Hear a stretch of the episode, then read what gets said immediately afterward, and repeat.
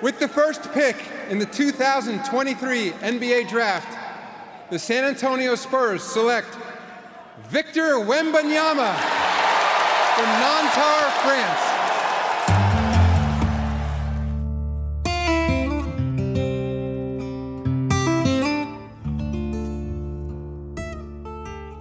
Salutação Texon!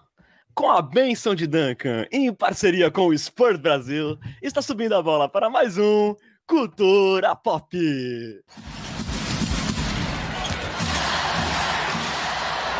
Sejam bem-vindos ao episódio 95 do seu podcast em português sobre o San Antonio Spurs. Meu nome é Lucas Pastore e hoje você já deve ter percebido que faço o papel de Renan Bellini, que parece um ioiô entre tantas indas e vindas ao toalete. Olá, Renan. Olá, olá, Lucas Pastore, né? Talvez aí, boa noite à nossa nação popista aí, que nos acompanha nesse momento de alegria e felicidade. Talvez eu tenha sido afetado por alguma praga de torcedor do Houston Rockets aí que me acometeu com uma virose. Então hoje aí vamos num papel invertido aí na base da soberba e da arrogância. E eu também tenho o prazer de apresentar o meu amigo Bruno Pongas, o modelo e ator. Olá, Bruno. Cara, então, pra quem tá escutando a gente no Spotify, vocês estão perdendo o Renan Belli na Twitch num, num, numa vestimenta ali, um estilo que tá realmente 10 de 10. É isso, boa noite, inclusive, Lucas Pastore, Renan Bellini. É, estimo melhoras para sua para sua debilidade intestinal e boa noite nossa querida nação popista. Só explicando o, o look, né? É um look da soberba e da arrogância que voltou, né?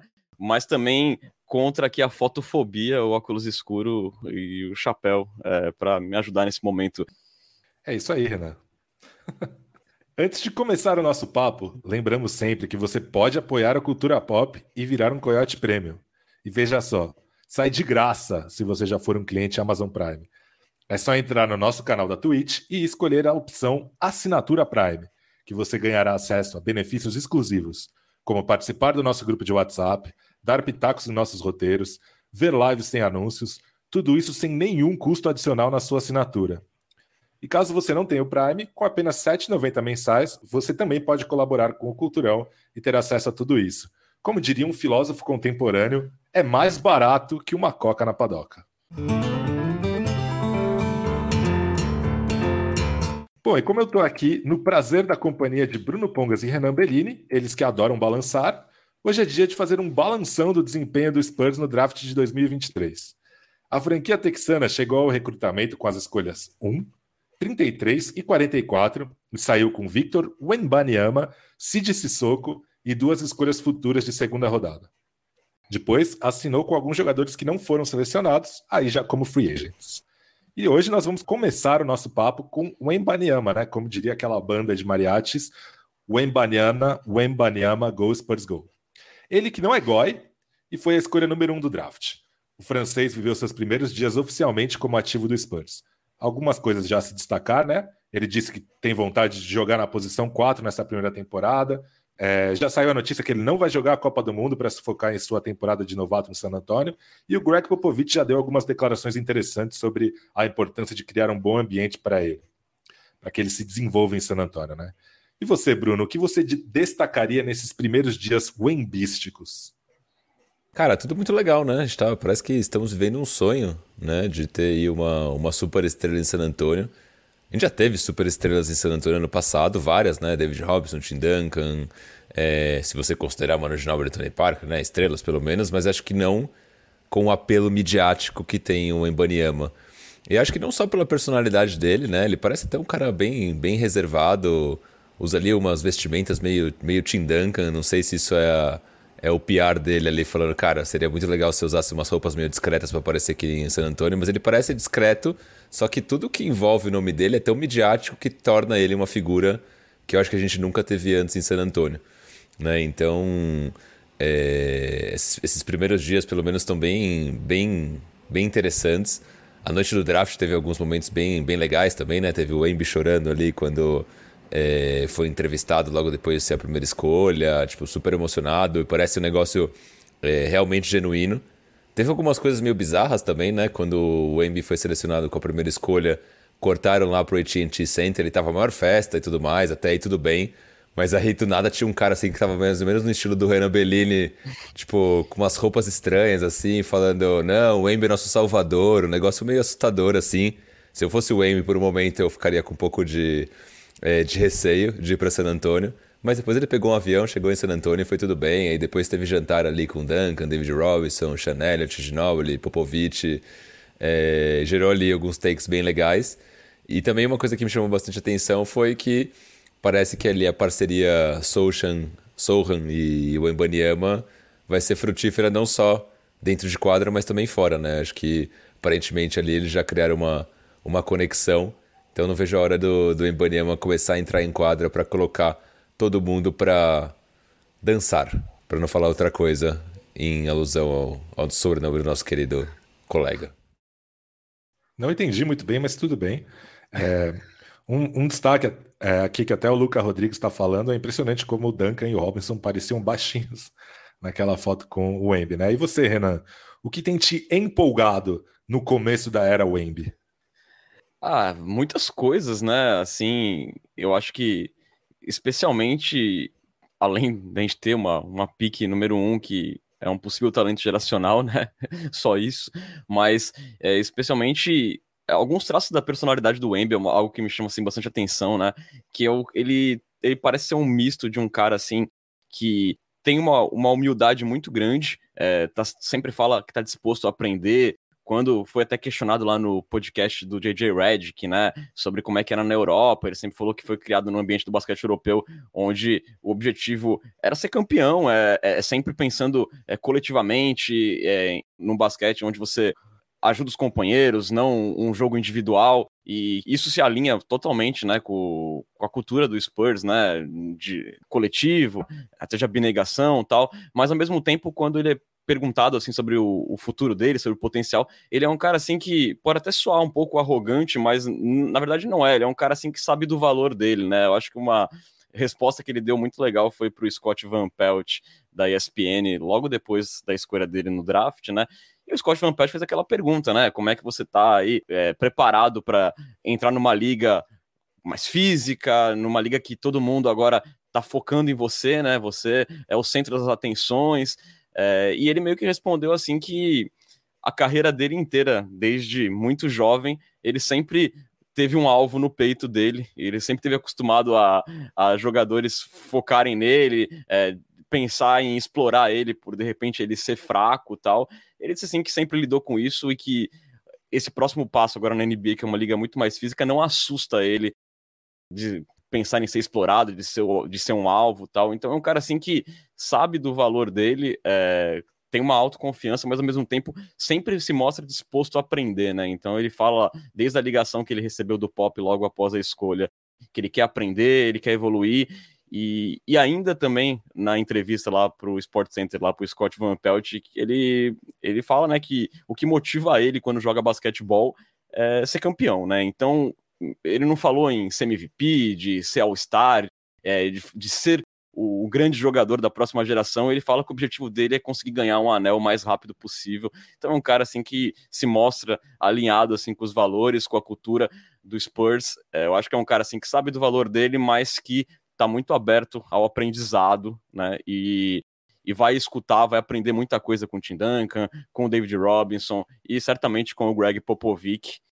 É, um último destaque que eu faço, né, da, desses primeiros momentos do, do Wemby como Spur, é, também que o Greg Popovich foi perguntado sobre como ele ia ter que ajudar o Wemby a lidar com essa pressão, né, de, de ser uma escolha número um de draft, com todo mundo focando nele, sendo essa pressão de ser um talento geracional, né, de ser pintado como talento geracional. E o Pop falou que, que ele não ia precisar muito fazer muita coisa, que o Embi não precisaria muito da ajuda dele, já que os pais sempre deram um ótimo guia, né, foram um ótimo guia para o Ibaniema desde sempre a, a lidar com essa pressão. É, e é um cara assim que tem o pé no chão ali para buscar ser esse jogador espetacular que todo mundo espera que ele seja, né? Esse lance dele falar, eu não preciso me fortalecer, os outros que fiquem finos, e, e essa declaração de, da vontade dele de jogar na posição 4 ao lado de outro pivô, foi o que talvez mais me chamou a atenção do lado esportivo, né? No último episódio, na prévia do draft, a gente falou que estava claro para a gente que o futuro dele era como pivô e hoje eu já não sei mais tanto assim, se pelo menos se é a vontade dele. É... E Renan, você gostou das notícias de que ele não vai jogar a Copa do Mundo e vai jogar a Summer League? Cara, eu acho que sim, é, Pesca, porque ele vem numa carga assim de competição é, grande, né? Ele jogou todo o campeonato francês, é, avançou até as finais, então ele estava jogando até semana passada, basicamente.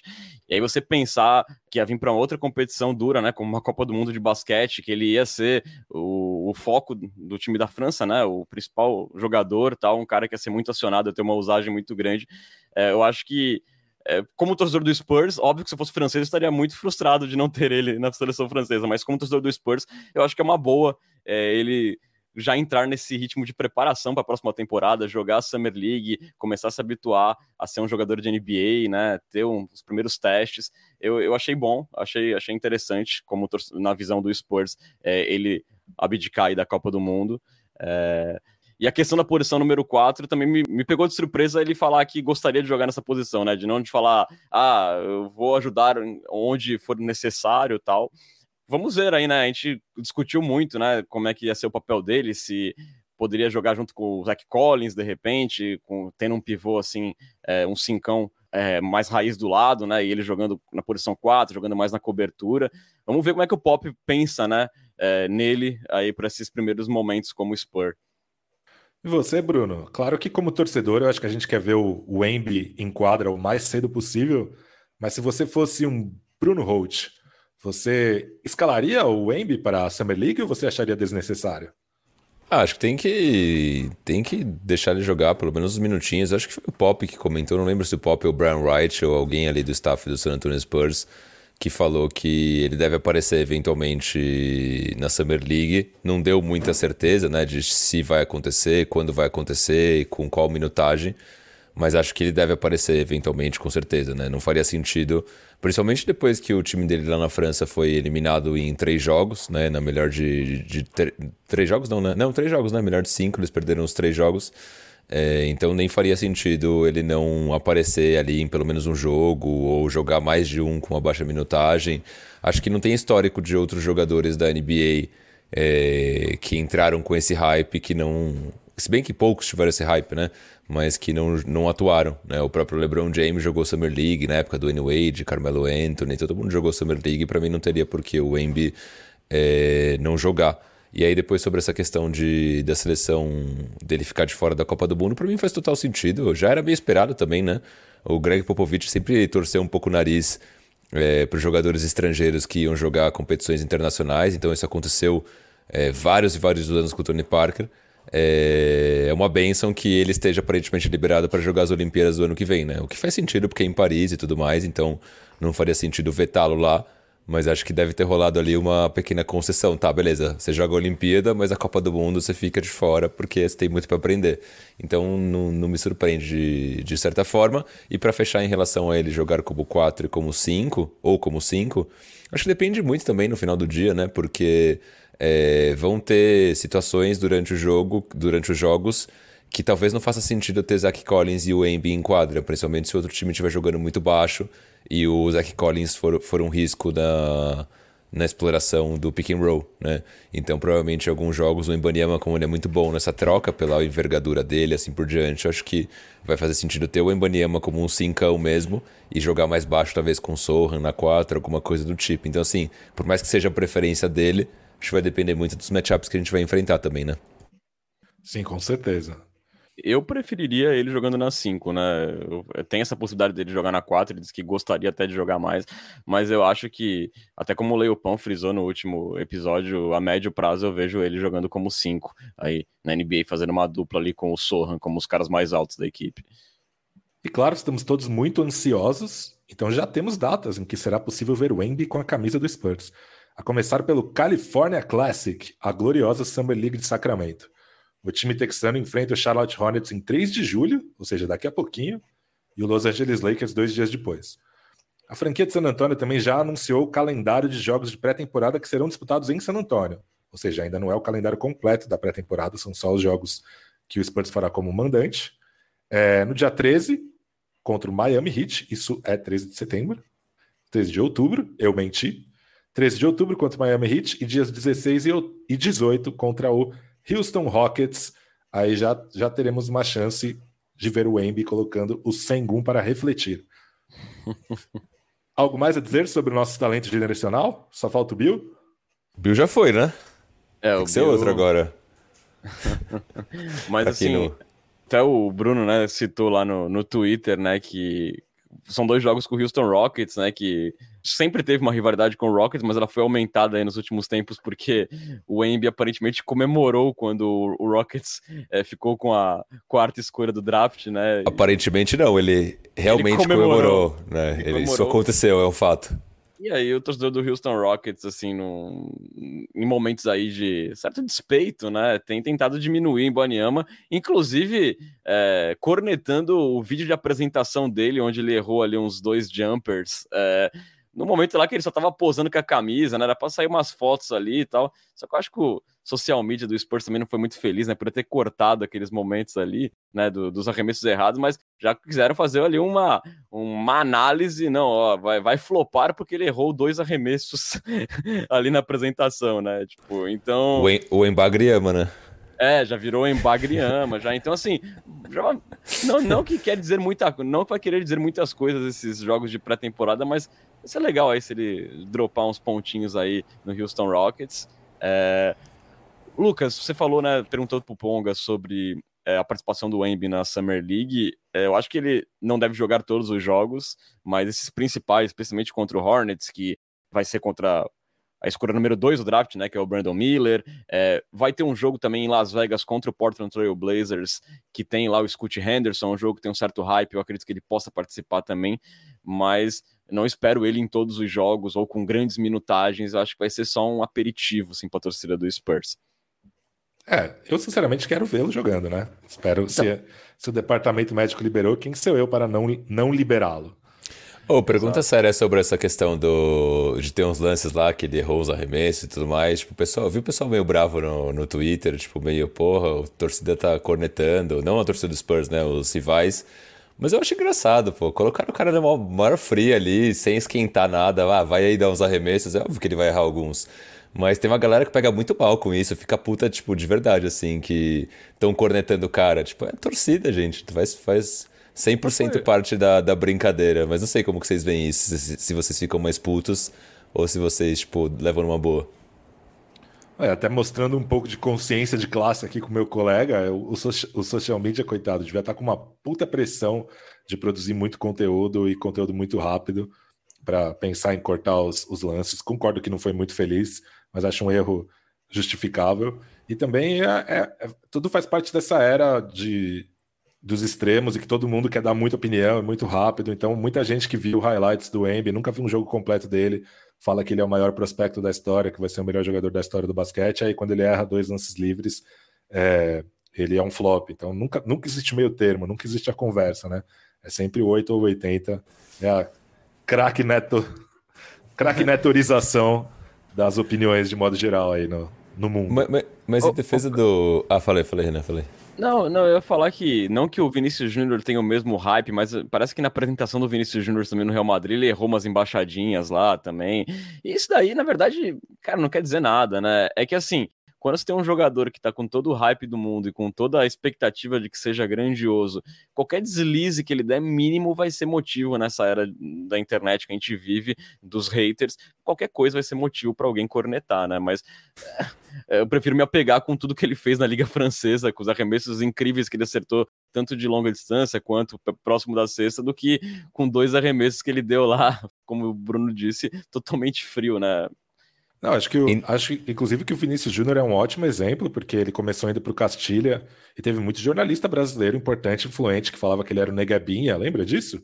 Que sim, ele não, não ia dar em nada, que ele só sabia driblar, não sabia finalizar.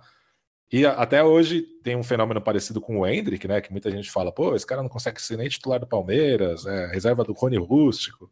É, como pode o Real Madrid ter pago tanto dinheiro nele e tal? Então é as coisas, né? O, o mundo de modo geral, né? Com a não só no esporte, mas com a, com a informação ficando cada vez mais rápida, chegando cada vez mais rápida a gente, junto com a informação dois minutos depois de uma notícia, você abre seu Twitter e arrasta ele para baixo, já tem 60 pessoas dando uma opinião, que obviamente não deu tempo ainda para você ter uma opinião, para você digerir a informação e tal. Então, acho que é um, é um mal do, da comunicação de modo geral hoje em dia.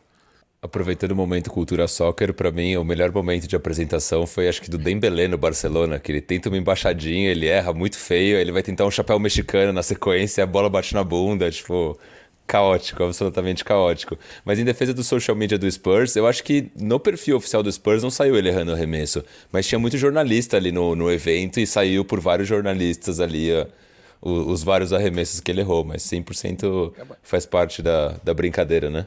Não, sim, sim. E a gente tem que se preparar também para os primeiros momentos, para os primeiros jogos do Embi com a camisa do Spurs. Se não for muito bom, é, qualquer deslize, se preparem para as pessoas darem overreact e tentar diminuir o talento dele. Vai ser constante isso, a gente vai ter que se acostumar. É, eu acredito que ele está preparado para isso, mas eu também tenho certeza que o pop vai ser muito importante. Por mais que ele tenha dito que os pais já fizeram um ótimo trabalho de mentoria com, com o Embi, de educação com o Embi, eu acho que o pop vai ser importante sim nessa blindagem da nossa estrela. Algo mais a dizer sobre o Embi? Wembanyama, Wembanyama.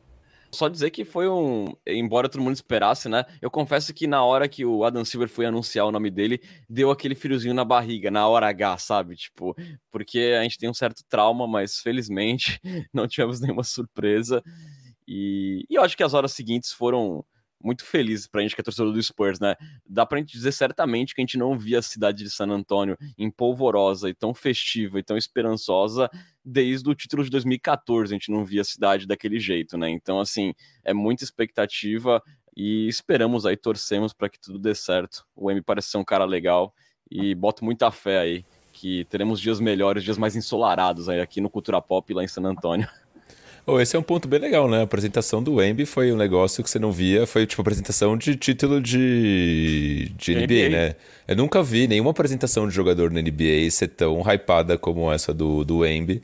E quem aproveitou o hype foi o Sissoko também, né? Que até meteu uns hot takes ali falando mal do Mavericks e assim por diante. Vocês viram isso? Meu, grande. Já, Sissoko já, já considero pacas. Mal conheço e considero pacas. Posso pegar aqui o gancho para ir para a segunda rodada? Pode sim, cara. Então é isso, né? Na segunda rodada, o Spurs trocou a escolha 33 com o Minnesota Timberwolves, que selecionou Leonard Miller nessa posição. Em troca, a franquia texana recebeu a escolha de segunda rodada de 2026 do Jazz e a escolha de segunda rodada de 2028 de Minnesota. Na escolha 44, o Spurs selecionou Sid Sissoko, um nome que tem claramente uma aliteração do fonema S, não é mesmo? É, a aliteração é uma figura de linguagem muito usada em composições musicais, Djavan, por exemplo, o fez na canção Açaí, considerada nonsense por muitas pessoas, né? Mas que na verdade imita os sons de assovio que as folhas do pé de açaí fazem quando atravessadas pelo vento. Inclusive, queria aproveitar a oportunidade para mandar um abraço para o Djavan, que é um grande ouvinte do Cultura Pop. É... Então é isso, Bruno. Nós saímos da segunda rodada com duas escolhas de segunda rodada e Sissoko. Que tal? Cara, eu. Muita gente torceu o nariz quando o Spurs trocou a, a escolha 33. Eu, inclusive. Sim. Eu sei que o Renan. Exato, o Renan ficou é, muito frustrado, mas antes disso, cara, fiquei surpreso que o Djavan é ouvinte do Cultura Pop. Sim, bastante. É, isso pode conter fake news ou não, mas enfim, pode fica aí no, no imaginário de, de cada pessoa. É, então, assim, muita gente torceu o nariz pra, pra troca da escolha 33. No primeiro momento eu fiquei meio assim também. Mas depois o que eu pensei foi, putz, acho que o Spurs já tinha algum nome em mente no para a segunda rodada, tipo alguém que realmente queria. Provavelmente esse cara era o Sissoko, né, como o Spurs acabou draftando. E o que o Spurs acabou vendo é que, ah, beleza, já fiz aqui minha inteligência, acho que o Spurs vai, o Sissoko vai sobrar na 44. Então, muito provavelmente, muito provavelmente não, faz sentido trocar 33 porque não tem ninguém nessa posição que me interessa. E aí o Spurs acabou pegando duas escolhas do segundo round, né? Então transformou uma escolha atual em duas escolhas futuras. Era uma escolha muito boa, 33, é quase uma late first, é quase uma late first. Mas ao mesmo tempo, acho que se não tinha ninguém ali que interessava, até pensando que o elenco do Spurs, ele já tá um pouco inflado, né? Você tem vários jogadores, tem alguns jogadores ainda para se para se renovar. E eu fiquei, uma coisa que eu fiquei pensando foi, putz, talvez não tenha ninguém ali naquele range que interesse mais o Spurs do que manter o Mamu o, o Sandro Mamute, né? Ou o Romeo Langford, então, tipo, melhor ficar com esses caras do que apostar em alguém que não faz tanto sentido. Então, eu achei que Eu, já, já, depois acho que fala um pouquinho do, do Sissoko como jogador, mas no final das contas não vi como um mau negócio trocar a 33 para 44, mas sei que o Renan ficou bastante incomodado. Fala aí, Renan. Não, na hora eu fiquei, né? Inclusive o Spurs conseguia ali a proeza de me deixar aborrecido numa noite que a gente escolhe um possível talento geracional, né? Mas estava acontecendo. É... Assim, às vezes a gente tem uma pretensão, né, burra de querer saber mais do que um scout e que um general manager de NBA, né? Por outro lado, esses general manager de NBA, no caso Brian Wright e todo o front office do Spurs, fizeram algumas besteirinhas nos últimos anos que permitem que a gente dê uma cornetada em alguns momentos, né? É, eu teria feito a escolha 33 ali. Eu acho assim que não dá para você pedir uma escolha muito mais baixa de segunda rodada do que essa, numa classe tão melhor do que essa. Era uma classe boa, era uma escolha mais próximo do ideal possível ali de segundo round. Tinha o Kobe Jones, que eu achava um cara interessante, é um jogador, um armador que poderia ser útil e tal.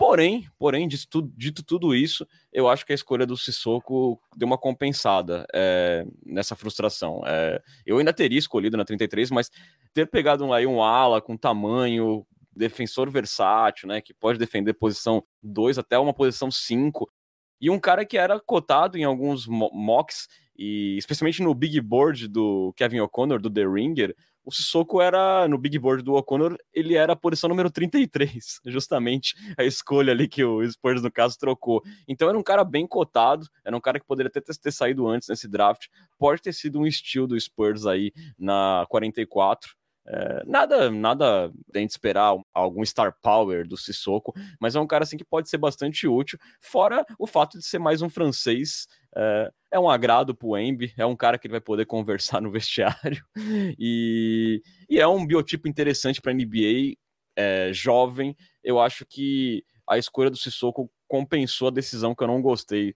da troca por duas seconds futuras. Já se conhece você... desde os 10 já se conhecem desde os 10 anos também, né? Acho que, se eu, se eu não me engano, desde os 10 ou alguma coisa nessa linha, né? Então acho que isso realmente, esse, esse laço com o Embi definitivamente deve ter ajudado também. Renan, se você quiser canalizar o que sobrou da sua frustração, o cremosíssimo Coyote Premium J. Kelmer acaba de gastar 3 mil esporas pedindo para você ofender Kawhi Leonard. É, bilontra, né? Infiel, mau companheiro que conseguiu nos tirar aí dos trilhos da luz por um breve período, mas agora choras em meio ao fracasso. Mas um cidadão aí que mais do que nunca, nesse momento, só merece nossa indiferença, indiferença no nosso coração. Muito bonito. É, em relação a essa escolha, eu tô mais Tim Renan que Tim Bruno. Achei frustrante também. É, gostaria que essa escolha tivesse sido feita. Não sou contra o acúmulo de segundas rodadas, a gente vê grandes jogadores nas últimas duas janelas, né? Agora o Bill e antes caras como Sadiq Bey, Bonus Highland, obviamente níveis muito inferiores, mas a gente, a gente tem visto o valor de escolhas de segunda rodada é, crescendo. O que me incomoda é o modus operandi, né? O segunda já a gente já vai para o segundo draft seguido, em que o Spurs dá um, um, um destino diferente para uma escolha de segunda rodada. A do ano passado foi vendida, e a desse ano foi trocada por duas escolhas futuras. Tudo bem que no ano passado eram quatro escolhas, né? O Spurs exerceu três é, e abriu mão de exercer a quarta. É, mas esse ano, tudo bem, entendo o argumento do Bruno. É, o Spurs pode, pode achar vantagem pode ter achado vantagem é, manter outros jogadores, mas você pode ali draftar um jogador que aceita um contrato two-way, ou que até aceita ser taxado né, de league, que é um, uma coisa que várias franquias já fizeram, não assinar o contrato imediatamente. Você pode também é, draftar um jogador para ser taxado na Europa. Acho, enfim, acho que são várias possibilidades, então é, eu acho que essa escolha, no, pela posição que ela estava, ela tinha um valor muito grande. E você, beleza, você transformou em duas seconds, mas podem acabar sendo a 43 e a 58. Então, é, eu não gostei, mas. Você falou Sadiq Bey? Falei. Eu, o eu Sadiq Bey foi, foi escolha de primeira rodada, né? Foi Do trocado Hawks, por escolhas de segunda rodada. Ah, trocado, tá, entendi. Tá, tá, tá, tá, entendi. Desculpe. Não, e eu acho assim que uma escolha 33 tem um peso muito diferente de uma escolha 45, 46, né? Eu acho assim que essas, essas escolhas de segunda rodada, da, da metade da segunda rodada para o final, tem muito pouco valor. Hoje em dia, é, você encontra muito valor undraft gente tem vários exemplos nos últimos anos, Dort, Duncan Robinson, Austin Reeves, é, muitos jogadores que são pegos aí é, sem contrato ou na G-League, como o Spurs resgatou caras que até foram draftados, mas depois foram dispensados, e o Spurs pegou lá na G-League, como o Keita Bates Diop, o Charles Bassey. Então, acho que escolhas assim de metade de segundo round para o final tem um valor muito pequeno hoje. E o Spurs pode ter trocado uma escolha que era uma late first, praticamente. É, é muito difícil você conseguir uma posição muito melhor do que essa numa segunda rodada, por duas escolhas que podem virar essas daí, 45, 47. É, eu concordo totalmente com o Pesca. É, a gente cai nesse negócio do Sissoko foi uma boa escolha, compensa. Beleza, compensa, mas hoje o Spurs poderia ter o Sissoko e mais um cara que poderia ser pelo menos intrigante para a gente explorar. Só que o Spurs preferiu simplesmente é, jogar para frente. Já são 20 seconds acumuladas até 2029. É second que não acaba mais, né? Mas, enfim, esperamos aí que o Sissoko prospere e que os jogadores undrafts que o Spurs pescou, que a gente vai falar daqui a pouco, talvez compensem também. É tanta second que já tá quase virando um minute. Nossa, cara, é. sério? Essa foi bem, bem ruim, mas tudo bem. É, a gente vai falar mais de Sissoko ainda, só, senão ia dar só um overview muito, Vamos muito falar por cima de todo dele. mundo ainda, a gente vai falar que a gente vai ficar aqui a noite inteira. Oh, que bom, cara, tô ansioso para isso então. É, okay. Vamos falar do Sissoko então. Alguém quer falar mais alguma coisa sobre.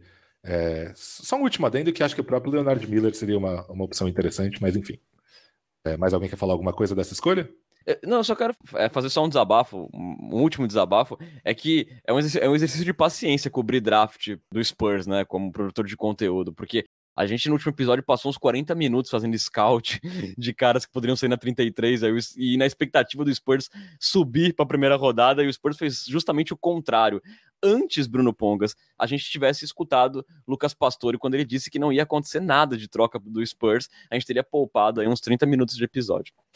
Não, e acho que é interessante até para a gente aprender a medir as nossas próprias expectativas, porque eu literalmente, eu acho que literalmente nunca, não é uma figura de linguagem, acho que literalmente nunca o Spurs fez um trade up num draft. Não, pelo menos desde que eu comecei a acompanhar a franquia. O que chegou mais perto disso foi quando o George Hill trocou, o Spurs trocou o George Hill por escolhas de draft, no draft do Kawhi Leonard. O Spurs trocou o George Hill pelas duas escolhas do Pacers, a de primeira e segunda rodada, que acabaram virando Kawhi Leonard e Davis Bertans, mas não foi exatamente um trade-up, porque não envolveu as escolhas do Spurs. O Spurs manteve as suas próprias escolhas naquele draft, que viraram o Corey Joseph e o Adam Hanga, que acabou nunca vindo para a NBA. Eu não lembro do Spurs fazendo um trade-up em draft. Eu acho que não aconteceu, pelo menos, sei lá, desde, desde sei lá, 2002, 2003, quando eu comecei a acompanhar para valer. Mas, enfim, é, eu acho que cada vez mais isso vai virar uma, roda, uma nota de rodapé. Eu, por exemplo, não sei o que o Spurs fez na segunda rodada do draft de 97, que foi quando o Spurs draftou o Tim Duncan. Espero que cada vez mais vire uma, roda, uma nota de rodapé semelhante. Mas vocês estavam realmente achando que o. Não sei você, Renan, o Lucas acho que não, né? Achando que o Spurs faria um trade-up? Porque achar que ia fazer, eu também achava que não. Mas que eu, eu queria que fizesse. Então eu tava com essa esperança na base, 100% com base no que eu queria. Mas conhecendo o Spurs, tá muito claro que a chance disso acontecer é muito baixa. Mas se você olha pelo menos a, as notas que saíram depois, né, sobre a noite do draft, bastante gente falou que o Spurs de fato estava tentando. É, esse tipo de nota, pelo menos eu não me lembro de ter visto em outros drafts, então que o Spurs tentou, mas que não encontrou uma boa negociação que fizesse sentido. Então acho que de fato tentar o Spurs deve ter tentado, mas deve ter aparecido cada é, proposta nada a ver que a gente acabou falando, ah, vamos com o que tem mesmo e tá tudo bem. Assim, é, a gente já não tem muita expectativa pelo histórico do Spurs, mas por estar no momento que acumulou tanta escolha, tanto de primeira quanto de segunda rodada, a gente começa a esperar que se faça algum movimento, né? Se tentou, que bom que pelo menos tentou. Mas, beleza, não conseguiu subir e tal, mas aí preferiram é, trocar uma escolha que era quase uma late first por duas futuras. É, aí até um alguém me questionou lá no Twitter, pô, mas essas duas escolhas futuras que o Spurs pegou, elas podem ser usadas para trocar em drafts futuros. Eu falei, tá, mas o Spurs nunca troca. Então, tipo, eu acho, eu não, eu não sei quando que essas, essas escolhas vão voltar para o Spurs de alguma forma, mas enfim, é, eu acho que isso não é tão importante. Foi como o Pesca falou, é mais uma nota de rodapé, porque nesse draft, e a gente saiu bem aí com o Sissoko que a gente vai falar agora. Sissocão É, Sissocão estava na 32 posição no board do Givoni, que não é um mock draft, ou seja, ele era considerado pelo Givoni o 32 melhor prospecto desse draft, e ele estava na 27 posição do Hollinger. É, ele é um cara que tem uma defesa física, versatilidade defensiva, e também elogiado pela boa movimentação sem bola, e principalmente como passador. Né? O Hollinger até colocou no, no relatório dele que ele é, faz, fez pelo menos uma jogada impressionante por jogo na D-League nessa temporada. A grande questão é como ele vai pontuar. É, ele é um negativo desse lado da quadra atualmente. Ele evoluiu em catch and shoots da temporada passada, quando ele atuou na segunda divisão espanhola para a D-League, mas apesar da evolução, ele ainda é muito ruim em bolas de três. Então, ele parece ser um jogador que está a um arremesso de ser um bom role player na NBA. Eu gostei muito por uma escolha 44. Queria saber a opinião dos amigos aí, começando pelo Bruno. Cara, eu gostei também. Não era um jogador que eu tinha observado muito no pro episódio anterior, obviamente, tanto porque não falamos dele, né? Nenhum de nós falou, né? Acho que o Sissoko não apareceu na, no nosso episódio anterior, né? Mas depois que o Spurs o draftou, fui atrás, assisti alguns vídeos, li bastante coisa dele. E assim, qualquer jogador que você assiste vídeos e você lê, você pode empolgar se você quiser. Né? Se você assistir ali é, os vídeos do Sir Jabari Rice, você vai se empolgar em certa forma com ele. Mas não necessariamente ele vai virar alguma coisa. Mas o Sissoko de fato parece ser um cara que tem as ferramentas para dar certo, né? Ele é um cara de 19 anos ainda, bem jovem, 2 metros e 3. Então um cara que tem uma altura já bem, bem significativa. Como o Pesca falou, tem isso de ser um, um, um bom defensor, mas também é um cara que ele sabe é, cuidar da bola, né? Em certos momentos do jogo ele vai conseguir é, eventualmente armar um jogo, conduzir um, um, pick and roll, dar um passe certo. Então, o cara que vai fazer tudo certinho. Inclusive, ele jogou como armador é, em estágios anteriores da, da carreira. E um cara que pode jogar como armador, ou pode pelo menos ser um criador secundário com esse tamanho, é um cara que é, pode ser bastante interessante. Tem essa bandeira do, do arremesso, né? Na última temporada ele estou aí na G-League 30,4% nas bolas de 3 ele teve momentos muito irregulares, então teve momentos que ele chutou mais de 40%, teve momentos que ele chutou ali na casa dos 20%, então é um cara que ainda não tem uma, uma regularidade no seu arremesso, por assim dizer, e como o Pesca falou, né, é um cara que se ele conseguir se provar minimamente eficiente em bolas de três, ele vai ser um cara que ele tem tudo para ter é, vários anos de NBA, porque ele defende bem, ele é um defensor multiposicional, então ele pode aí defender é, tanto jogadores pequenos quanto jogadores maiores, com esses 2 metros e 3 e com boa envergadura. E ele é um cara que ele é capaz de criar jogadas. Talvez não seja um, um, armador de elite, provavelmente não é, mas é um cara que ele vai conseguir, em determinados momentos do jogo, ter a bola na mão, criar alguma coisa, dizer que tem um bom controle de bola. De fato, nos vídeos que eu assisti, parece que ele realmente consegue fazer essa função. E é um cara que minimamente ele consegue atacar a cesta, seja num corte, seja depois de um corta-luz. Você não vai esperar dele nesse estágio da carreira uma criação de jogada. Né? Não é um cara que hoje é um, é um criador, de fato, mas talvez ele tenha ali algumas ferramentas é, a se desenvolverem que podem torná-lo um jogador bem interessante no longo prazo. Boa. Eu acho também que no, no futuro, né, no médio prazo, que ele faça parte da rotação do Spurs, mesmo numa segunda unidade, é capaz que ele fosse a terceira arma ofensiva em prioridade, né? Então, assim, só de ter um cara que tem algum recurso que consegue se virar se precisar colocar a bola no chão, se precisar ler ali um pick and roll tal, é um cara que mostra flashes legais como passador, já é legal, já. Já é legal, especialmente pela defesa dele, que é o grande destaque, é, pelo atleticismo dele, por conseguir dar conta de tanto de jogadores baixos, né, defender ali no perímetro e também defender caras maiores, então um cara que pode trocar no pick and roll, sossegado. Eu acho que é um, é um cara bem interessante, um cara versátil. A bola de três é um problema realmente, é, ele também só chutou 65% nos lances livres, não é muito animador, assim, pensando em upside de arremesso de 3, mas para uma escolha 44, eu acho que é, e só com 19 anos, eu acho bastante interessante, mesmo não tendo chute ainda. É, eu acho que vai ser um cara aí que pode ajudar, sim, a gente é, no médio prazo. Eu achei uma boa escolha do Spurs. Alguém quer falar mais alguma coisa sobre se socar alhaço? É, não, só ia complementar, né? Você comentou do Givoni, que ele tava na 30 e quanto, Pesca? 32. 32, depois no, no Kevin O'Connor. na 27. Na 27, no Kevin O'Connor também, o Renan tinha mencionado. 33. Pouco, né? 33 Mas no, no Kevin VCN... O'Connor era, era mock, não era? Não, não, não, era, era o Big Board do Big O'Connor. Board. É, eu falei VCNI é. também, não no Givoni, era 32. Ah, boa, é isso, é isso que eu ia falar. Eu ia falar que no VCNI ele tava na 32. Então, assim, O Spurs pegou esse cara que, por todos os maiores especialistas, estava cotado para sair no final da primeira rodada numa escolha 44. De certa forma, acaba sendo um prêmio de consolação para a escolha, para a troca da 33, né? Obviamente, não é uma consolação, mas você pode encarar isso se você quiser ver a coisa no copo meio cheio. Somos, estamos com o Ibaniama, estamos vendo as coisas com o copo meio cheio, não é mesmo? Com certeza, sim. Nesse ponto, eu estou bem zen, né? E uma outra coisa que eu acabei não citando do Sissoko, né? É um cara assim que foi testado na fisicalidade da G-League, né? Que é uma coisa, uma liga mais próxima da NBA. Então, é um cara assim que é um bom slasher, né? Para conseguir pontuar sem, sem estar com a bola na mão necessariamente e que consegue finalizar bem sob contato, né? Isso é importante também na NBA. Então, é um cara já testado numa liga mais física, é uma boa peça, especialmente nesse range que o Spurs conseguiu pegar ele. Então, Renan, de E menos a A mais. Qual é a sua nota para o Spurs no draft de 2023? Rapaz, esse sistema de letras eu fico um pouco confuso. Pode ser de 0 a 10, eu sou Pode brasileiro. Ser. Pode ser.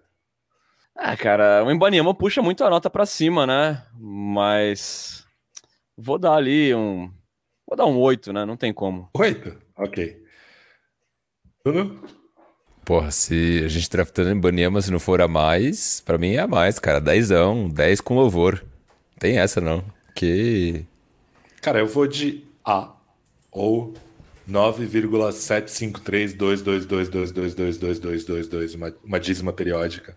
Aí só pelo, pela decepção com a escolha 33. Embora tem todo esse lance da plástica, né? Talvez se o Spurs tivesse selecionado o Sissoko na 33 e trocado a 44, é, eu estaria satisfeito, plenamente satisfeito. Mas enfim, não foi é o, o dilema.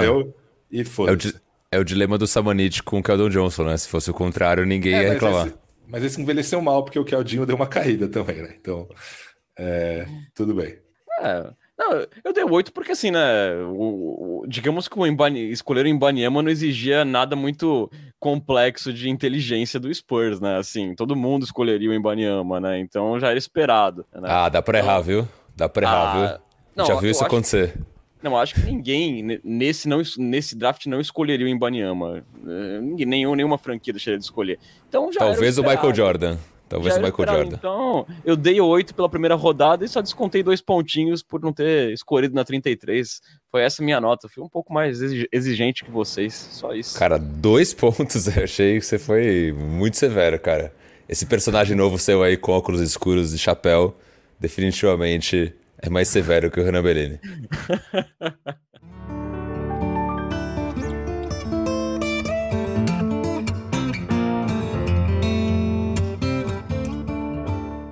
Ao fim do draft, o Spurs assinou contratos com quatro jogadores que não foram selecionados. Sir Jabari Rice, o senhor arroz, assinou um contrato two-way. Charles Bediaco, ou Bediaco, assinou um contrato para pré-temporada. Seth Miller assinou um Exhibit 10 e Logan Johnson um contrato de tipo ainda não divulgado. Então, só para dar um, uma pequena passada pelo perfil desses jogadores, o Jabari Rice estava na posição 61 no VCNI, 74 no Hollinger. Ele é descrito como um jogador vencedor, daquele que toma as boas decisões em quadra, mas ainda precisa melhorar tanto a defesa quanto o chute. O Bediaco é um jovem de, é um jovem bom reboteiro de grande potencial defensivo ele, mas ele é, do outro lado da quadra, ele é aquele cara que só converte arremessos na área restrita. E não é exatamente um wing runner e tem aproveitamento péssimo nos lances livres, 35,5% na última temporada. O Logan Johnson tem um atleticismo combinado com atividade que permite muitas roubadas de bola e tem uma boa relação de assistências por turnovers, mas é aquele cara que é baixo para a posição 2 e não tem handle para a posição 1 um, e ainda precisa melhorar o chute. Já o Seth Miller não estava ranqueado nem no VCN nem no Hollinger, então eu não tenho a menor ideia sobre nada sobre ele. Então, Renan, a primeira pergunta é para você.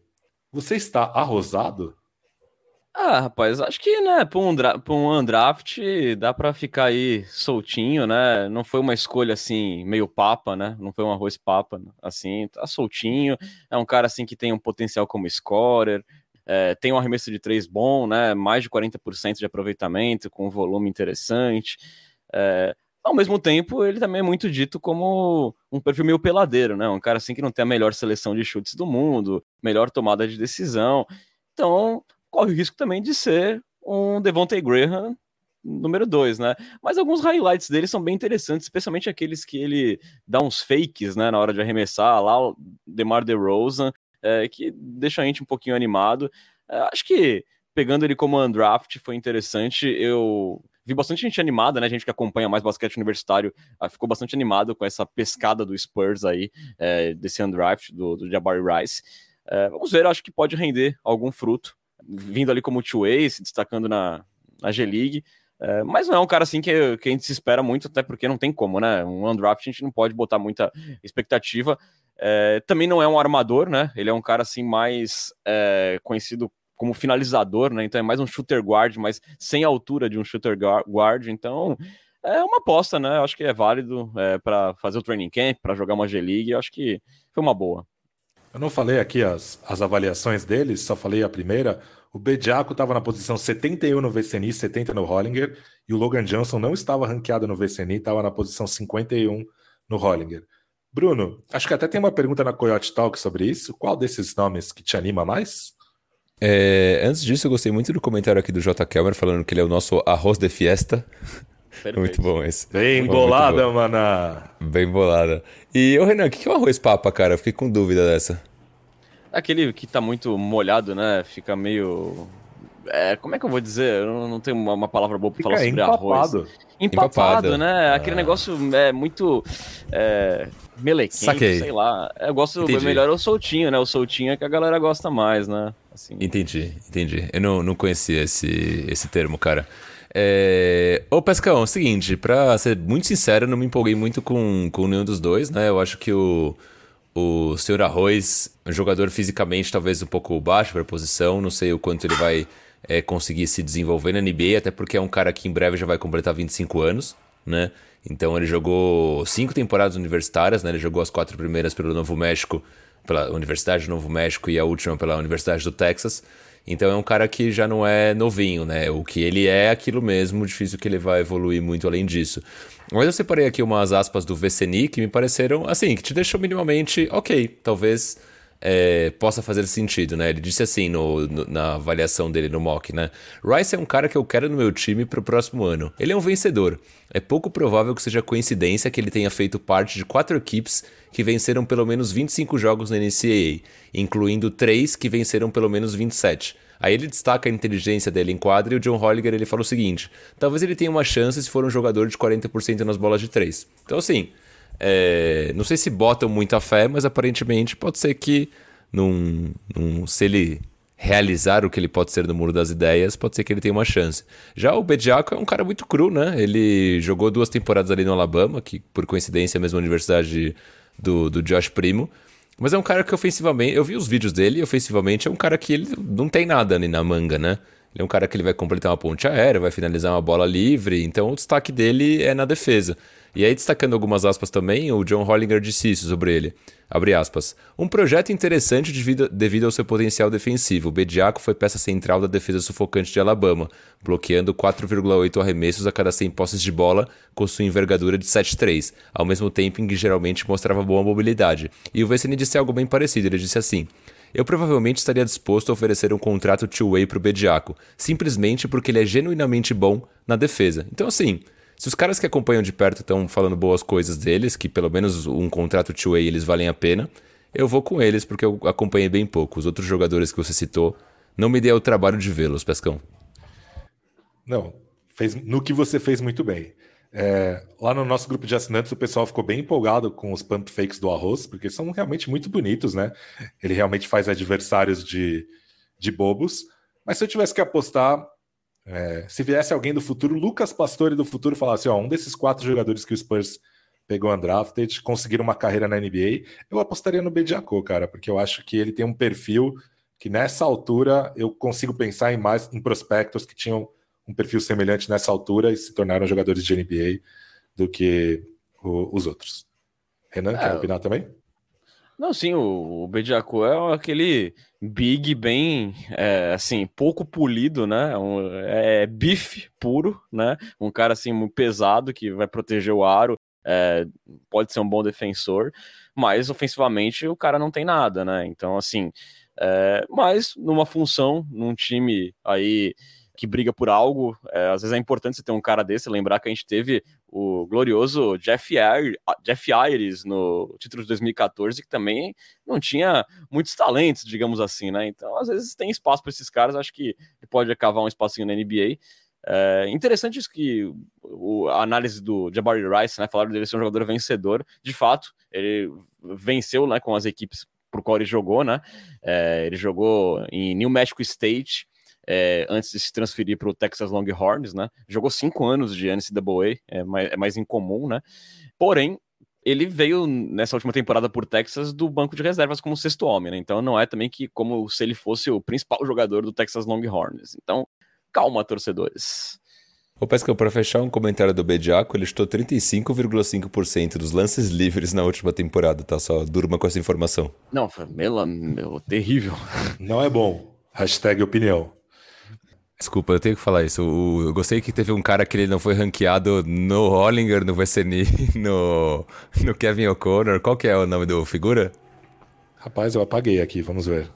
É tão, é tão irrelevante que a pesca Sete apagou do... Sete Miller. Sete Miller. Ninguém conhece, aparentemente. É um fantasma.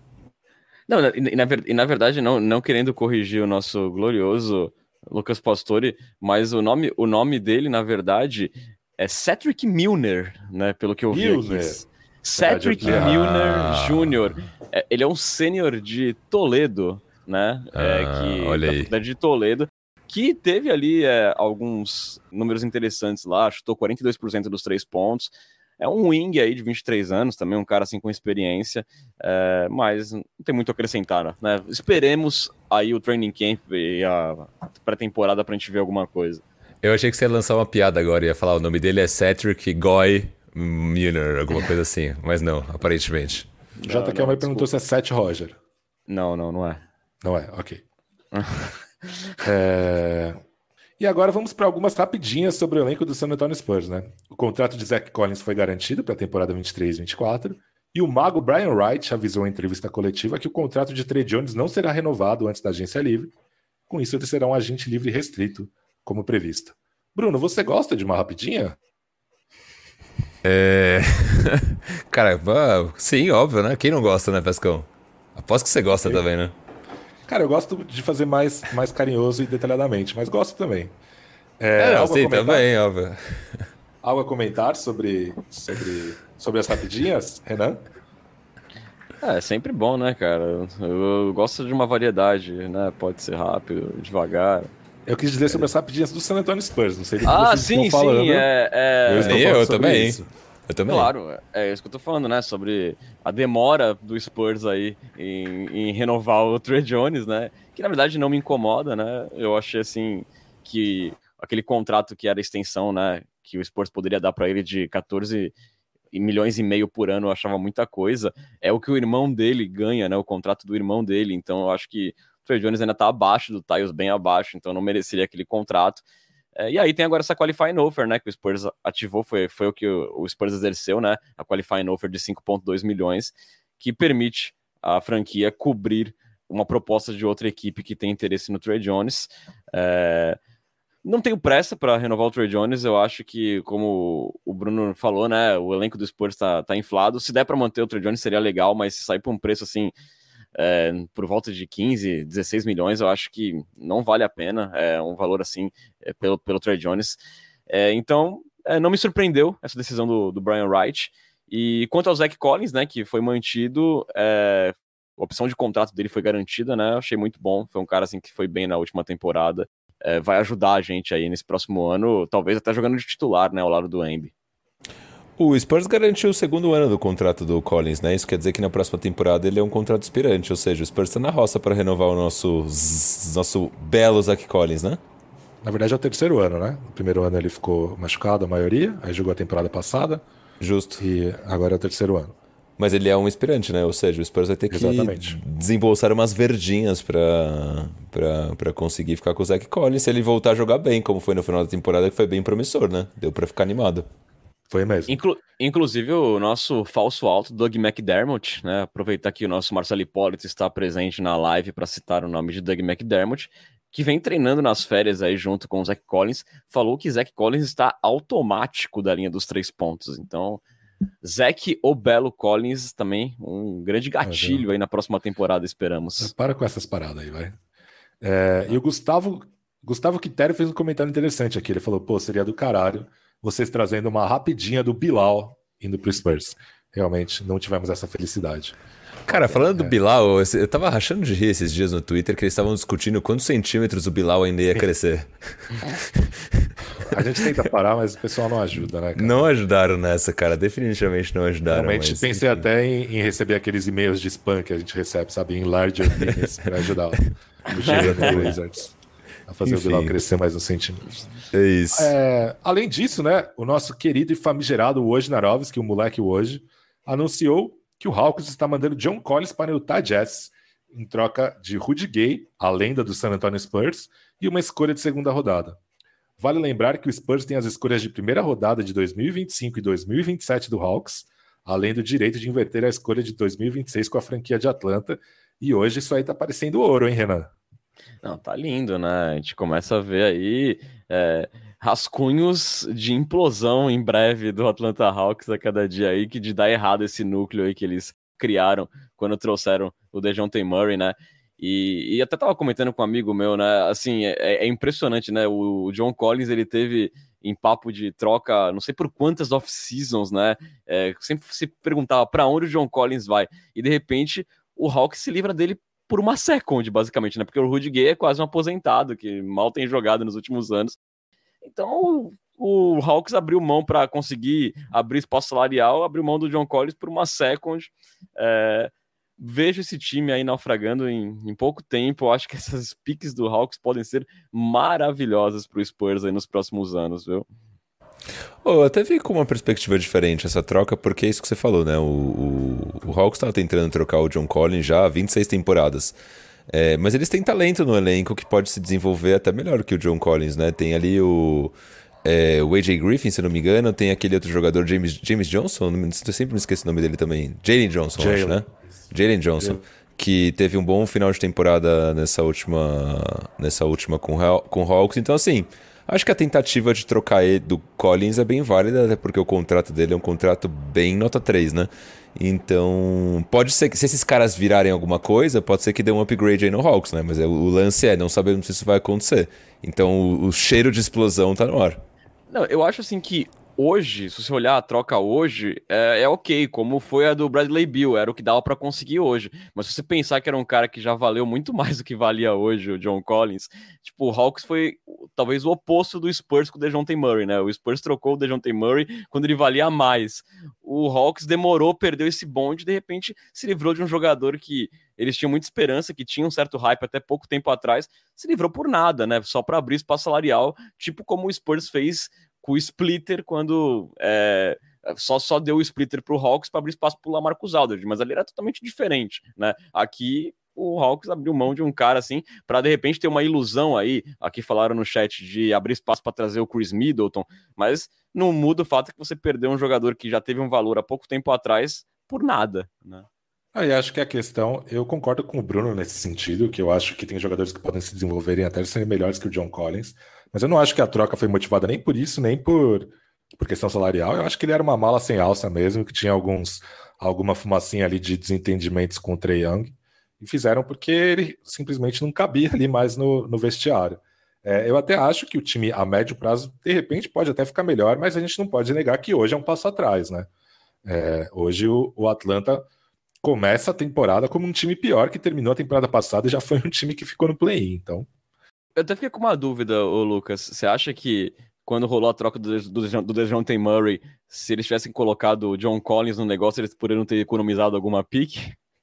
Não sei, acho que com esse contrato não. Será que o Spurs não teria topado na época? Não sei, cara. Não sei.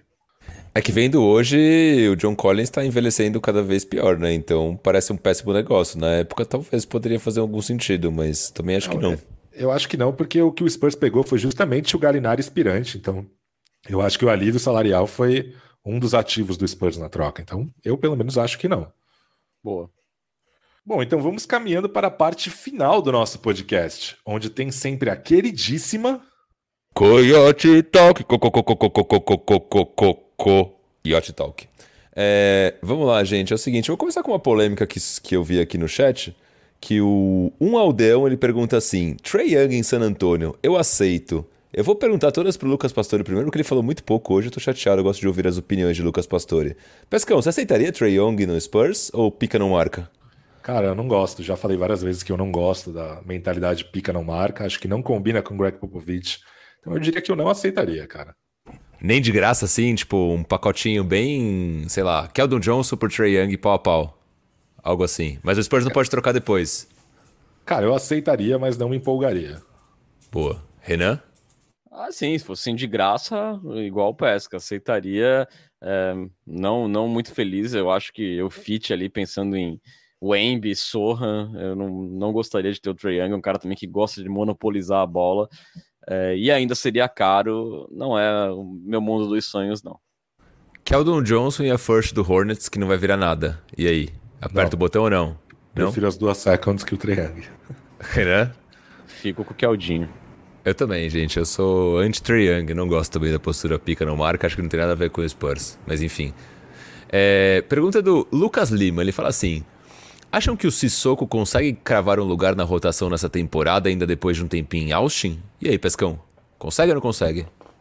Cara, é muito cedo para falar, né? A gente não sabe o que ainda vem de agência livre e tal. É, quem fica, quem sai. Eu acho que hoje tá difícil. É, não, não necessariamente pelo talento do Sissoko, mas também pela, pela postura conservadora da franquia e tal. Então eu diria que hoje está difícil. Não sei, viu, é, Bruno e Lucas, porque se a gente pensar de repente aí numa formação com o Wemby jogando na 4, tipo, a gente vai ter o, o Collins titular, por exemplo, eu acho que abre mais espaço ainda na segunda unidade. É um cara, o Sissoko pode jogar é, no front court também. É, quem que a gente tem hoje no front court? Tipo, o Doug McDermott, basicamente, hoje. É, temos lá o Blake Wesley, que pode, de repente, jogar em posições mais altas, mas não é o ideal. E aí tem os caras que a gente não sabe se vão ficar, né? Kita Bates Diop, Romeo Langford. Eu acho que ali, por, por uma falta de cara alto e que faz várias funções, que pode jogar no front court vindo da segunda unidade, acho que talvez ele consiga ganhar uns minutinhos aí, é, não demore muito, no, no médio prazo. É, depois que eu vi o Spurs trocando na 33, eu fiquei bem achando que alguns desses jogadores devem voltar para o novo contrato, né? Principalmente o Sandro Mamute, até porque na, na chegada do Wemby em San Antonio, o Sandro Mamute estava lá, né? Junto com o Keldon Johnson, tava o Keldinho, o Sohan, o Sandro Mamute e o, e o Wemby, né? Não acho que isso quer dizer nada, ele não falou nada sobre isso, mas me parece me pareceu curioso ele despender um tempo para estar lá com a galera. Então me pareceria que alguns jogadores deveriam voltar mas não sei, vocês acham que, que esses caras voltam? Tipo, Langford, Mamute, como vocês veem? Então, eu tava, tava dando uma olhada assim no, na folha do Spurs, né? No, nos contratos. Teria hoje duas vagas de contrato garantido em aberto ainda, né? Sendo que ainda não temos o Trey Jones, é, a gente não sabe se ele vai continuar. É, também tem a questão do Romeo Langford e ainda tem mais uma de two-way, né? Eu acho que essas duas vagas de contrato garantido aberta podem ir aí ou para o KBG ou para o próprio Mamu. É, não sei. Acredito que sim, viu, Bruno? É, acho que pelo perfil do Spurs tende é, o Greg Popovic a dar prioridade para esses caras que são ali de fundão de banco, caras que já estão com a franquia há algum tempo. Então, eu acho que pode ser que eles voltem. O Bates Diop, especialmente, eu acho. E você, Pescão? Cara, eu ia falar isso. O, o Mamu, sinceramente, foi muito divertido ver ele jogando, mas ele estaria no fim da minha fila. Eu acho ele muito peneira na defesa. Acho que não combina com esse passo à frente que eu gostaria que a franquia desse essa temporada. Eu preferiria o KBD de volta. É, eu, eu acho que o Mamu pode voltar e eu acho que tem mais chances do Langford voltar do que o KBD. Não porque o Spurs não gosta do KBD, pelo contrário, né? a gente sabe que ele é fita isolante humana, mas mais porque eu acho que vai ter time interessado nele na, na off-season. Ele fez uma boa temporada em San Antonio, eu acho que ele vai conseguir um espacinho aí em algum outro time. Mas enfim, com, com um salário melhor, né? O que eu quero dizer. Mas não, não, não saberemos. É... Ainda na linha dos rumores, eu tô perdido aqui no chat ainda, mas o pessoal pergunta Derrick Rose por um ano, o que acham? Eu ia odiar. E vocês? Eu também. Quem não lembra, o, o tem muitos jogadores da NBA que são condenados, são acusados de estupro, de violência sexual, fazem acordos, é, ou a história morre, ou ninguém sabe o que aconteceu. Mas o Derek Rose é condenado por estupro. É, então, talvez fosse o jogador que eu menos gostaria de ver no San Antonio Spurs. É, eu acho que além também do esta quadra que, que tem que ser considerado, é, como, como jogador, assim, não me animaria. Eu preferia dar espaço para ver Blake Wesley com a bola na segunda unidade. Eu quero ver mais do Malachi Braham, né? Eu acho que a gente tem jovens aí que podem jogar no perímetro que são mais intrigantes e despertam mais interesse na gente do que trazer um veterano. Talvez se a gente já estivesse num estágio que a gente estivesse brigando por alguma coisa, a gente poderia pensar num veterano, isso pensando no jogador só, né? Mas nesse momento eu deixaria a molecada jogar. Pois é, para mim não me agrada nem dentro nem fora de quadra. E depois perguntaram de Dylan Brooks. Alguém aí gostaria de Dylan Brooks? Eu acho que não ia gostar não também. E vocês? Não, tá maluco. Não, não. Acabou Outro... Aí ia voltar a soberba e arrogância de fato, não a de mentirinha que a gente faz aqui no Cultura Pop. O que, que você fala, Pesca? O cara acabou de cutucar a maior onça da história da NBA de, de vara curta. Fez a franquia dele soltar uma nota no meio dos playoffs que o Memphis Grizzlies não vai renovar com Dylan Brooks de maneira alguma. Ele deve ser a maior mala sem alça da, da NBA. Isso foi bem bizarro, inclusive, lançar essa nota no meio do, dos playoffs, mas enfim. É, pergunta do Matheus Gonzaga, a.k.a. Lips and Trees, a.k.a. maior fã vivo Jacob Purtle da galáxia e de Tre Jones também. Ele fala assim, Dentre os 850 jogadores undrafted que assinamos, qual vocês acham que tem mais chance de ter uma carreira significativa no Spurs? Acho que a gente já falou disso, né? Talvez o Bediaco, mas o. Não sei. Nem, talvez nenhum, né? Se tivesse que votar, Bediaco, eu acho que eu voto no Bediaco também. E você, Renan? É, eu acho que sim. pra falar a verdade, eu não boto fé em nenhum desses daí. Eu também. Eu é, também. mas, enfim, se tivesse que escolher um, né? Na, naquela sua pergunta, né? Escolha um para ganhar 20 milhões ou perder um braço. Eu vou no, não vou no Bediaco.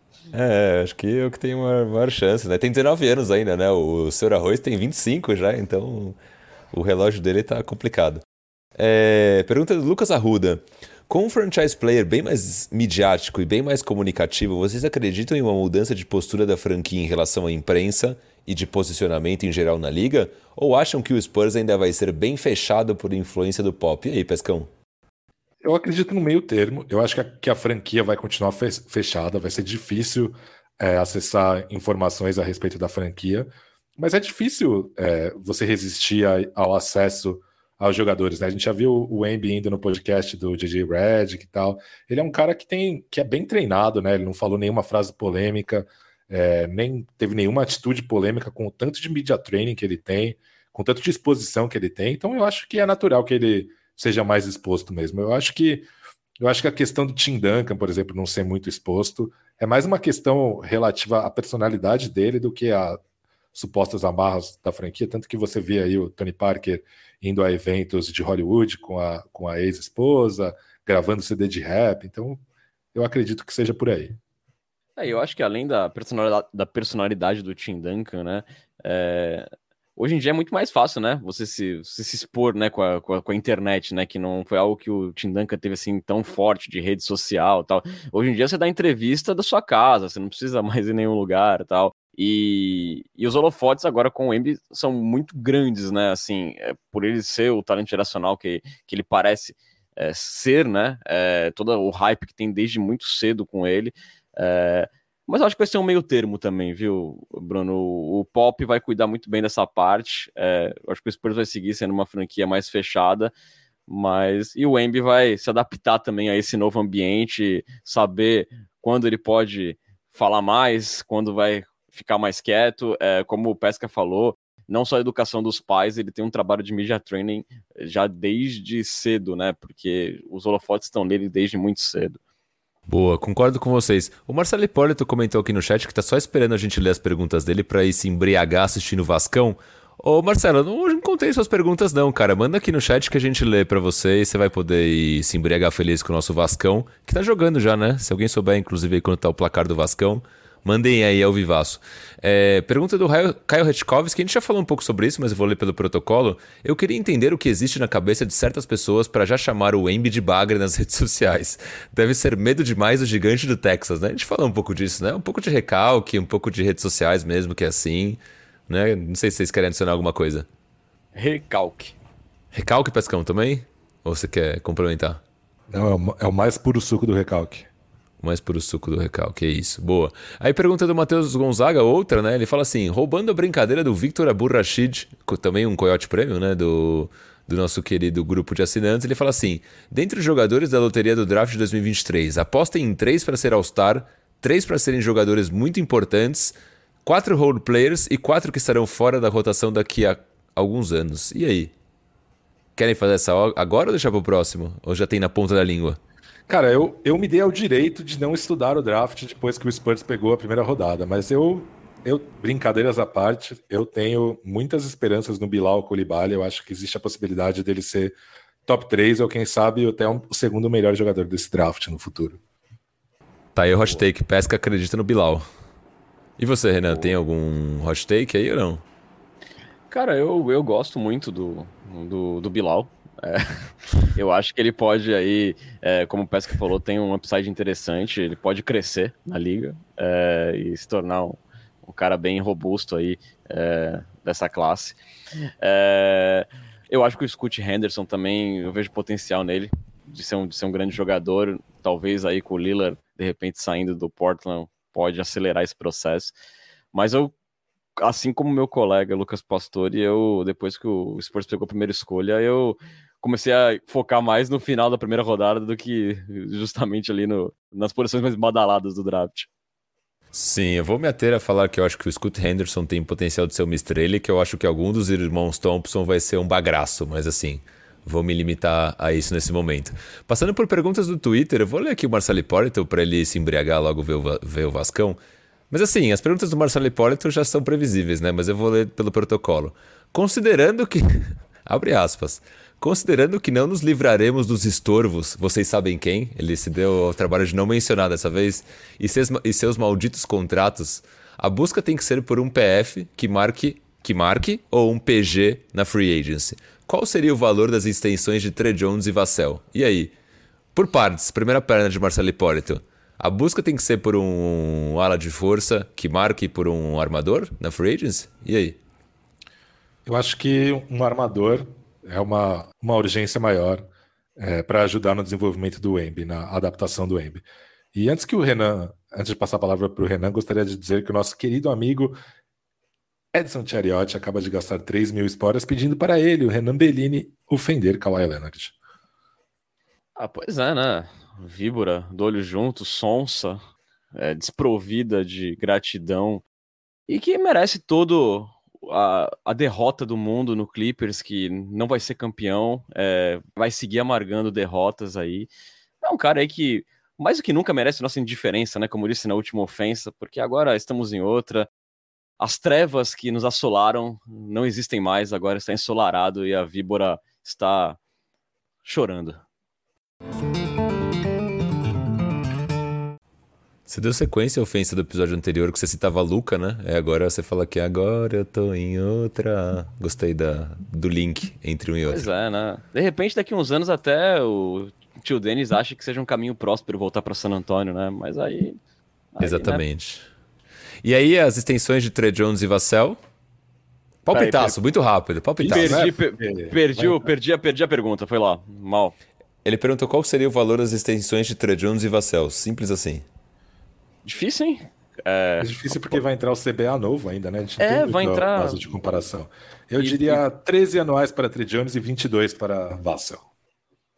É, eu vou acompanhar Gostei. o Lucas. Eu vou acompanhar o Lucas Pastore por aí, mas eu ainda colocaria um pouco menos para Trey Jones ali, uns 10 para Trey Jones. A Trezão tá bem pago, eu pagaria Trezão no Trezão. É isso aí. É... e aí, para fechar, aí vocês vão se surpreender. A terceira perna de Marcelo Hipólito, é isso mesmo. Ele fala assim: esqueci de perguntar. Pelo jeito que o Brian Wright falou e pela entrevista do Sissoko, é possível que ele seja colocado de vez como armador? Acho difícil, hein, cara? Acho que vai demorar bastante aí para esse projeto se consolidar, não sei vocês. Também acho difícil, mas, mas seria uma, uma, uma experiência legal, pelo menos para ser tentado ali na D-League, né?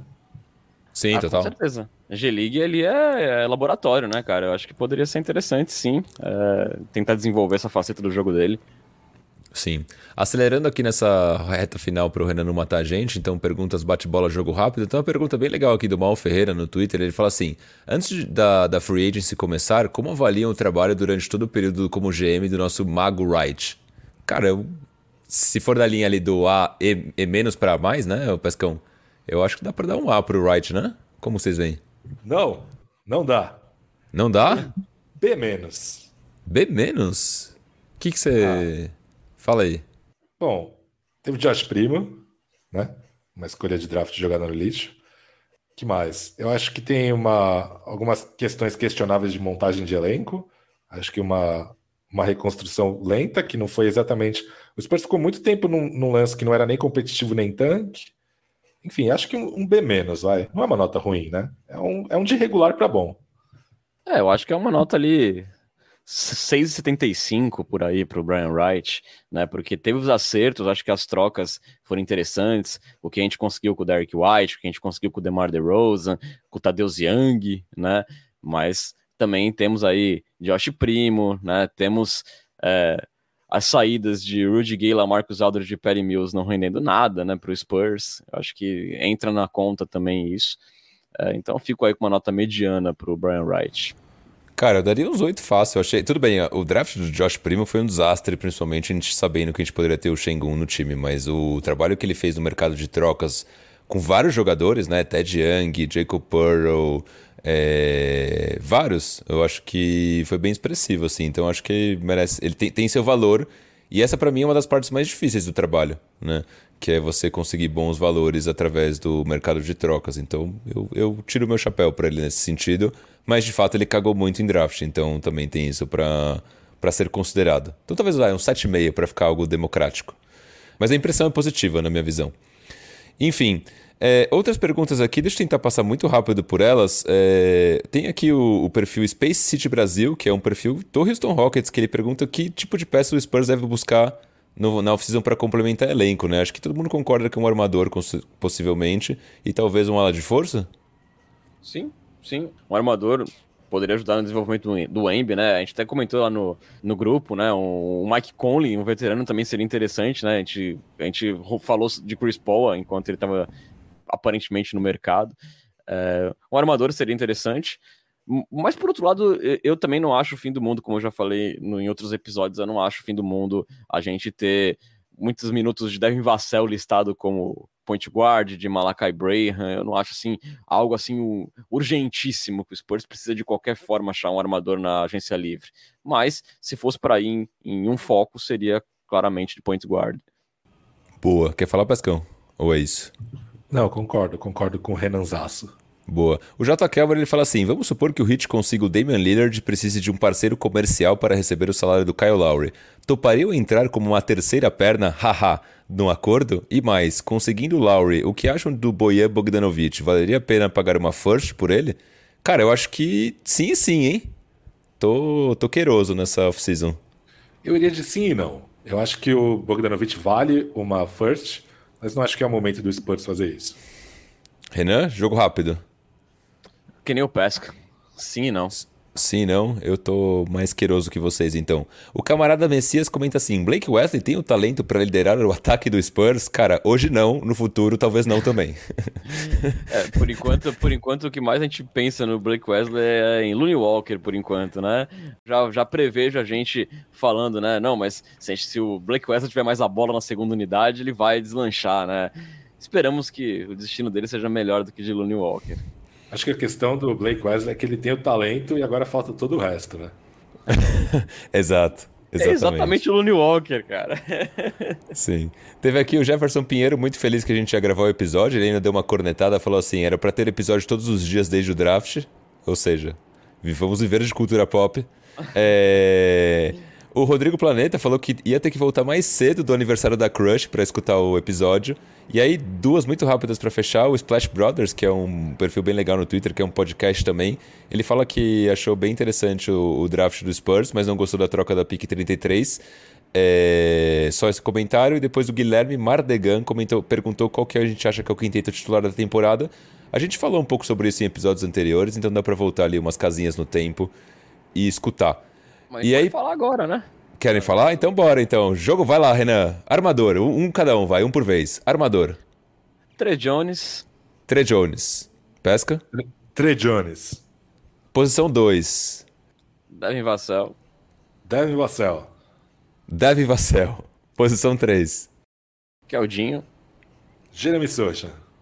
Jeremy Socha também. Jeremy Socha também. Posição 4. Jeremy Sohan. Wembigoy. Victor Wembanyama. Posição 5, sobrou o belo Zach Collins é unanimidade, né? Não, Não, quer dizer, eu- o Renan não, né? Renan o Wemby, Pra é mim, verdade. pra mim, o Wemby na 5, ele falou que quer jogar na 4, mas eu acho que o Pop vai colocar ele de 5. Sexto homem. E aí, quem arrisca? Aí O complica, meu hein? Langford. Pelo amor de Deus. Malakai Braham. É, eu vou no. Acho que no Malak Piranha também. Mas eu preciso pensar mais. Eu confesso que eu tô falando só indo no, no fluxo de Não, vocês. né, Nesse nosso, nesse nosso quinteto, eu acho que o sexto homem seria o Keldinho. Ah, nossa, o Keldinho ficou no banco, é verdade. Não, re- realmente, Keldinho. Eu falei 100% sem pensar. 100% sem pensar. Sou o, É. único, o, único, o único que acredita em Keldinho aqui nesse, nesse podcast. Sim. E aí, realmente, pra fechar, um aldeão perguntou aqui: essa é pro Pongas. Pre prefere receber Kawhi de novo ou torcer pro Mavis? Porra, Kawhi de novo, de graça ainda? Kawhi- Manda, man- manda o Sacripanta pra cá. O Aldião que inclusive faltou na academia pra ouvir a gente. Ele comentou aqui na. Olha aí. Durante Os caras são foda. Obrigado, cara. Vocês preferem o quê? Torcer pro Mavis ou Kawhi de volta? Isso tá fácil, pô. Não, eu prefiro o Kawhi de volta também. Torcer pro Mavis é muito triste, né, cara? É, Vai, Renan, aceitar- fala aí. Eu prefiro aceitar Judas do que essa desgraça que seria torcer pro Mavericks. É, fazer o quê, né? É isso, então. Fechamos, cara. Fechamos. Bom, já que fechamos, eu gostaria de informar que você pode seguir o Cultura Pop nas redes sociais. Estamos no Twitter, no Instagram e no TikTok, no arroba Cultura Pop Pod. É o mesmo endereço da Twitch, onde você assiste nossas gravações e também pode apoiar o Cultura Pop. São dois caminhos para assinar o nosso canal. Ou via Amazon Prime, com assinatura saindo de graça, isso mesmo que você ouviu de graça, ou então pagando a bagatela de R$ 7,90 mensais.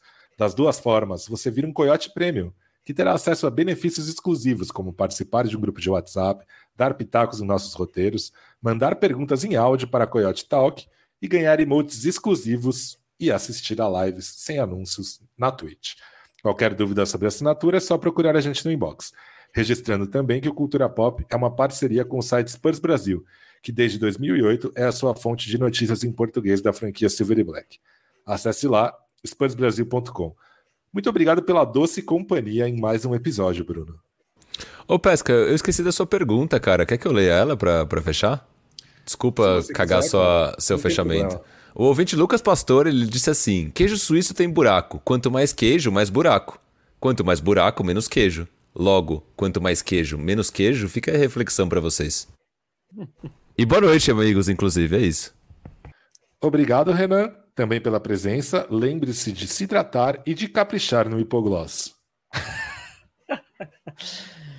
Vou beber muita água, Lucas Pastore, para me curar dessa virose aqui. Muito obrigado aí por fazer a apresentação de forma maravilhosa nesta edição do Cultura Pop. Na semana que vem a gente inverte de novos papéis, mas valeu demais aí a Nação Popista por estar com a gente nesse momento feliz aí de alegria. Mais um episódio feliz do Cultura Pop. E esperamos que venham outros por aí. Boa noite, bom dia, boa tarde a todos. E nós vamos ficando por aqui. Você esteve na companhia de Bruno Pongas, Lucas Pastore e Renan Bellini. Muito obrigado pela audiência e até a semana que vem. Tchau!